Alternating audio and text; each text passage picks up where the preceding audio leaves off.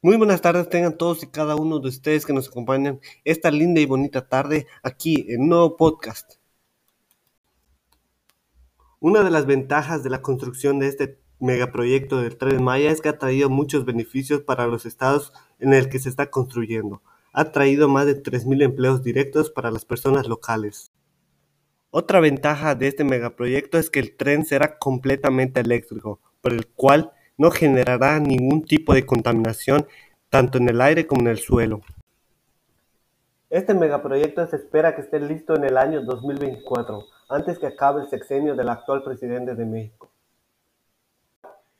En este megaproyecto se tiene contemplado una inversión de 120 mil millones de pesos a 150 mil millones de pesos.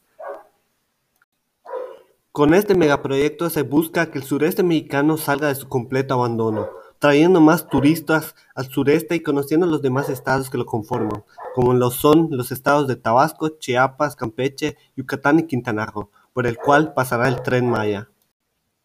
Estos fueron algunos datos sobre el proyecto del Tren Maya que se está llevando a cabo en el país.